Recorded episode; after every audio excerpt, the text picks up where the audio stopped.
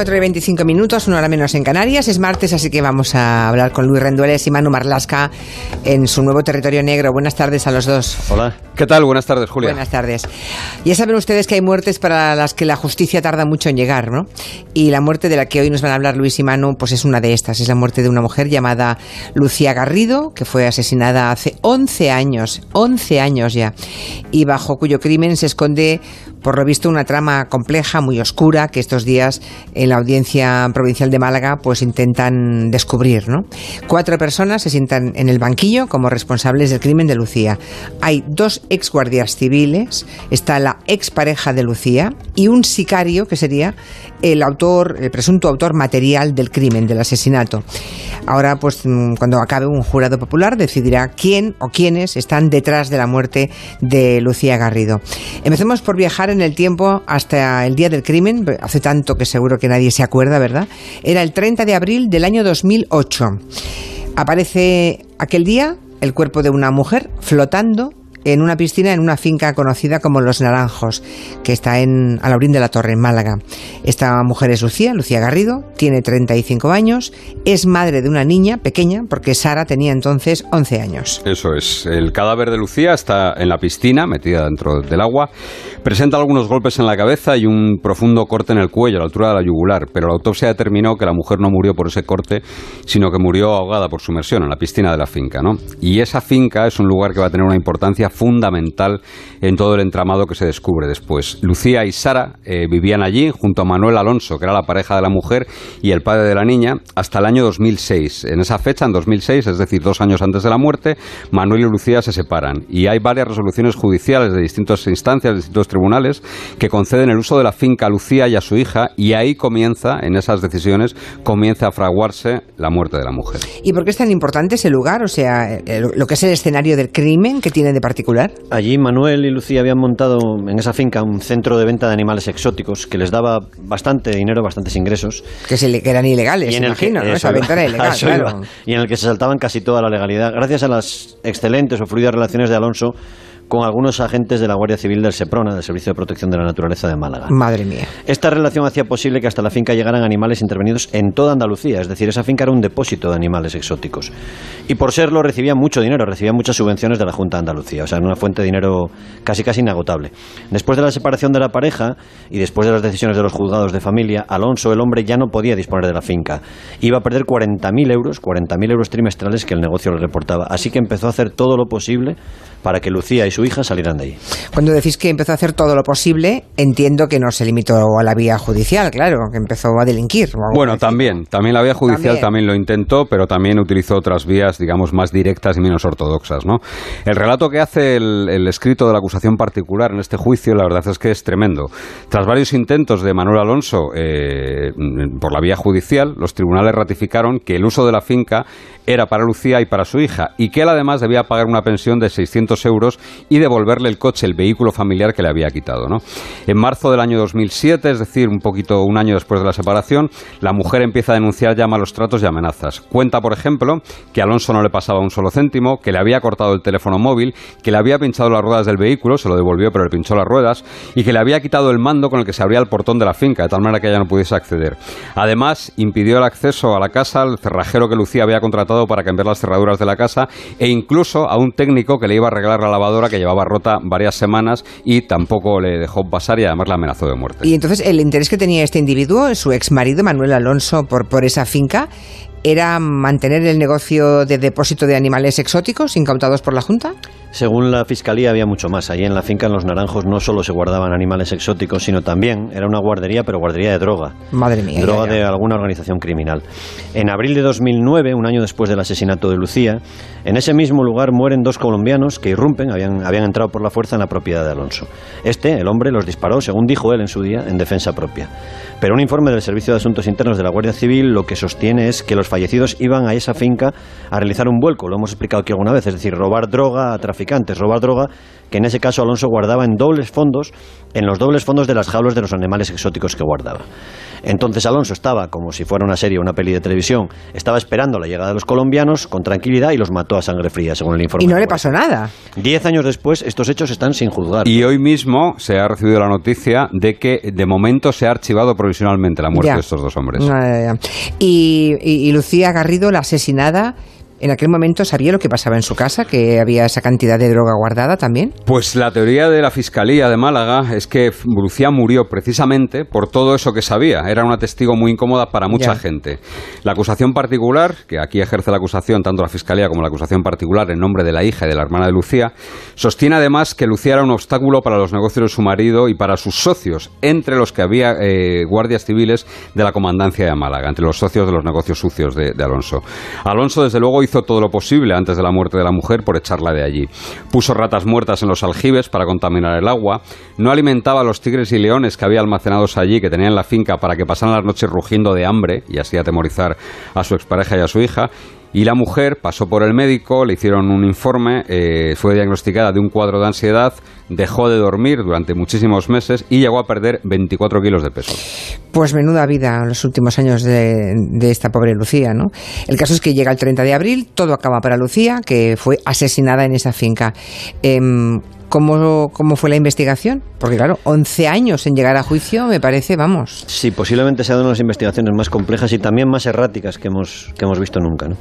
En un principio a la familia de Lucía les contaron que probablemente se había suicidado. Esa, esa historia evidentemente quedó descartada inmediatamente cuando se hizo la autopsia al, al, Hombre, si un corte y golpes.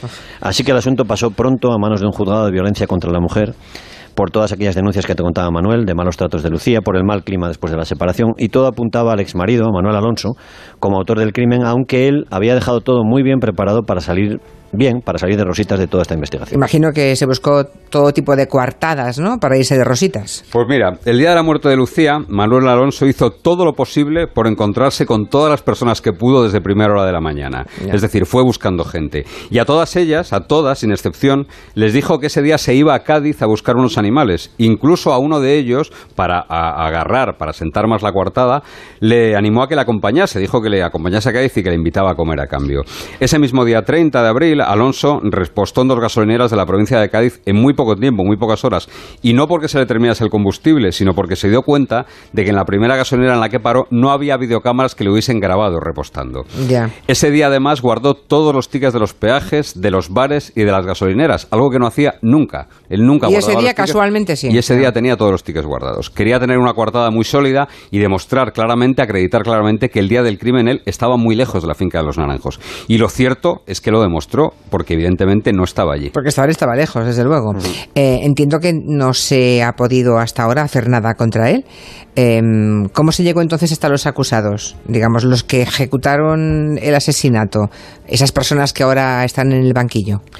Pues ha sido un caso frustrante y con un peregrinaje muy largo, larguísimo. En un primer momento fue archivado incluso, por falta de pruebas. Parecía el crimen perfecto pero hace ya siete años, en 2012, y gracias al empeño de Rosa, la hermana de, Lucía Garrido, de la mujer asesinada, y también a la ayuda de la Asociación Unificada de la Guardia Civil, el caso se reabrió.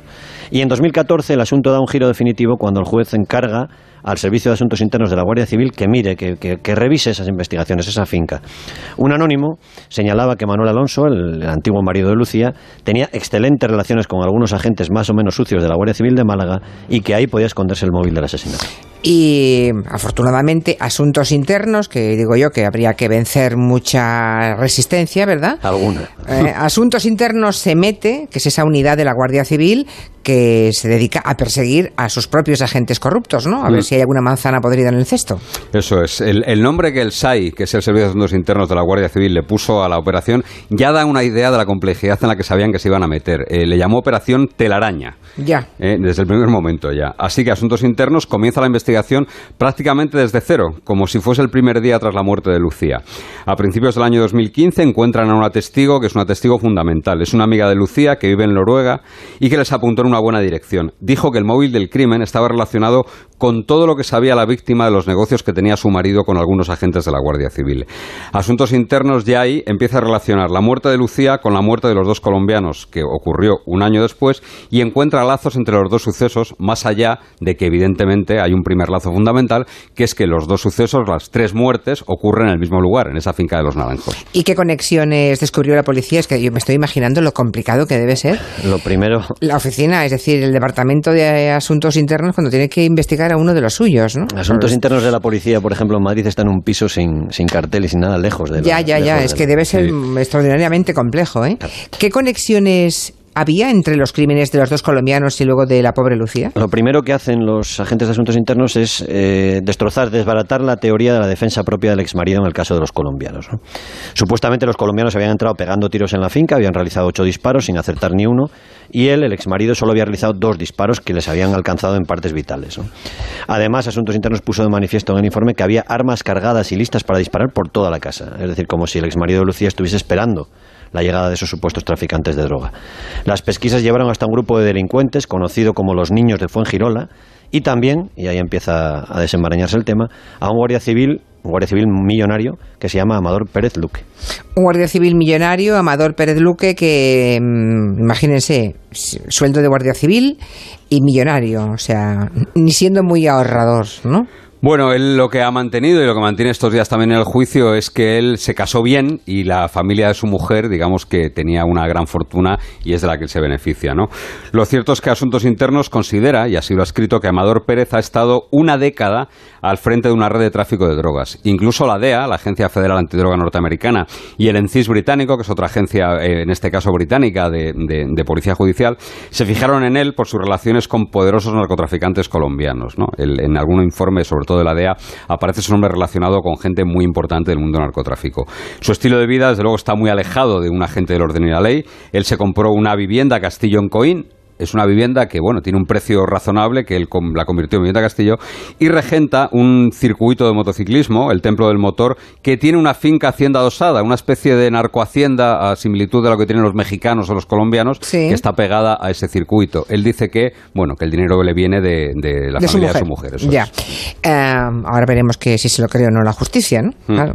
Y la relación que había entre el marido, ex marido, entre Alonso y este guardia civil presuntamente corrupto, para, dibujar los asuntos internos analizó cerca de 6.000 llamadas telefónicas y en ellas se dejaba ver que Los Naranjos, la finca, era un almacén de animales y también, como te decía antes, una guardería de droga. Varios testigos protegidos confirmaron esta tesis y dijeron que el asalto de los colombianos a la vivienda de Alonso fue planificado por Amador, por el Guardia Civil. ¿Por el Guardia Civil? Que pensaba robar 150 kilos de cocaína que había escondidos allí, en las jaulas de los animales.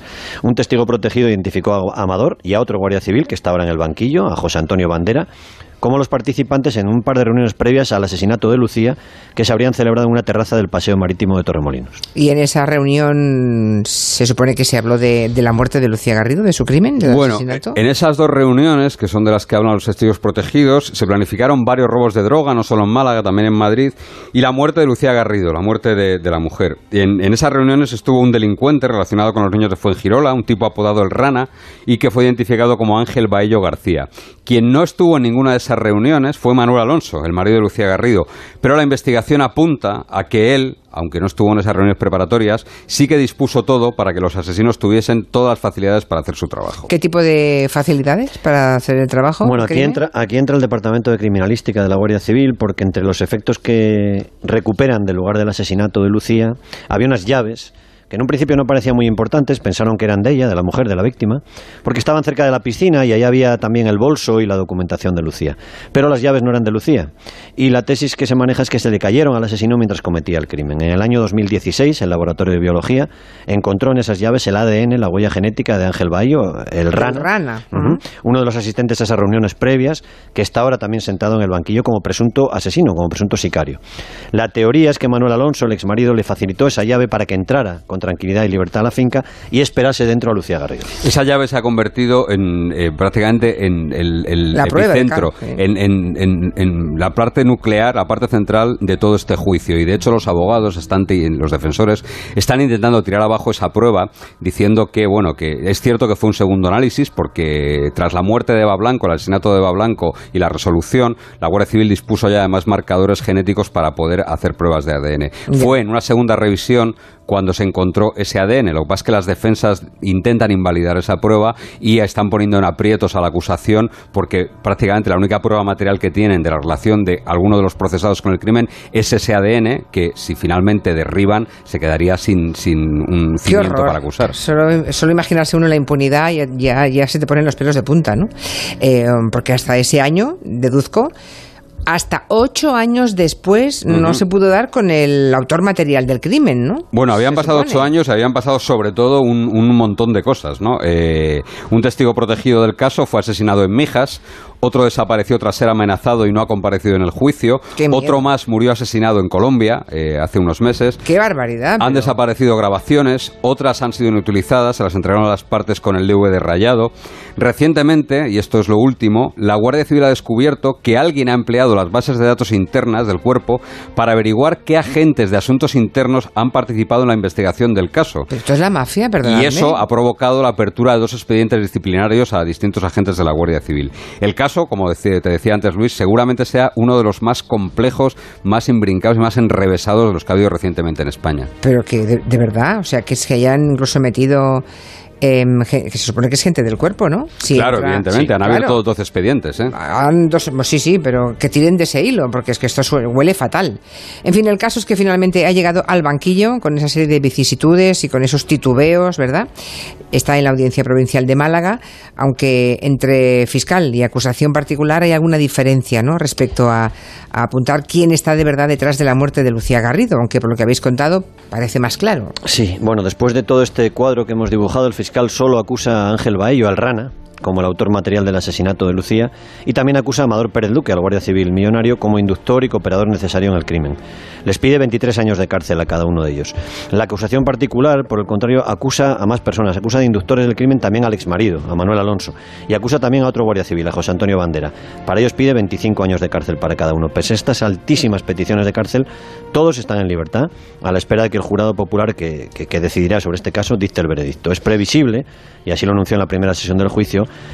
que el fiscal cambie las conclusiones y acabe acusando también al exmarido, Manuel Alonso, de la muerte de Lucía. Pero de momento todos libres, no hay nadie en la cárcel. No, no, no hay nadie en prisión en este caso. ¿Y los acusados ya han hablado en el juicio? Sí, sí, han hablado, hablaron en la primera jornada, todos negaron las acusaciones. Amador, el guardia civil, dijo que no conocía de nada, ni a Lucía ni a su pareja, negó haber participado en ninguna reunión con delincuentes, pese a que, como te decía, hay reconocimientos de, de varios testigos protegidos. Y el otro agente bandera también negó todo y dijo que todo era un complot del Servicio de Asuntos Internos contra ellos. ¡Qué barbaridad! O sea... Manuel Alonso incluso negó que maltratase a Lucía y que la finca fuese empleada como guardería de droga, algo que desmintió, digo, lo de que, lo de que no maltratase a Lucía, declaró la hermana de Lucía y, habló de los malos tratos, declaró la hija de Lucía y habló también de los malos tratos, de las amenazas y del miedo que pasaba mientras ellos seguían viviendo en la finca de los Naranjos. Y Manuel Alonso además eh, dijo que el día del, perdón, el asesino, el presunto autor material, Bahillo, dijo que el día en el que se asesinó a, Lucía, él estaba celebrando un cumpleaños de su madre y que él estaba allí sentado porque era un, cabeza de, un cabeza de turco, un clásico, vaya. Sí, es el clásico de no, yo no soy, yo no soy nadie, ¿verdad? A mí me han cogido de cabeza de turco. Es un delincuente, bueno, alguien relacionado con ese grupo de delincuentes de los niños de Fuengirola, el Rana, y pese a que hay esa prueba física que de momento sigue en pie, eh, bueno, pues él mantiene que, es un cabeza de turco. Pero qué miedo da, ¿no? Es, una historia de aquellas que... Tremenda, es una historia tremenda. Sí, que, da, que produce muchísima inquietud, ¿no? Mm. No hay nada peor que los que tienen que defenderte sean corruptos y sean delincuentes, ¿no? Eso da una sensación de inseguridad y eso de que se mueran testigos aquí, allá, en Colombia, que desaparezcan otros. Cuando se tarda tanto tiempo en juzgar un asunto ya, Ya, ya. Das tiempo a eso, das tiempo a que se quiten testigos del medio. Claro, claro. Pero es que solo pensar en la impunidad. De un crimen tan horrible como este, ya, bueno.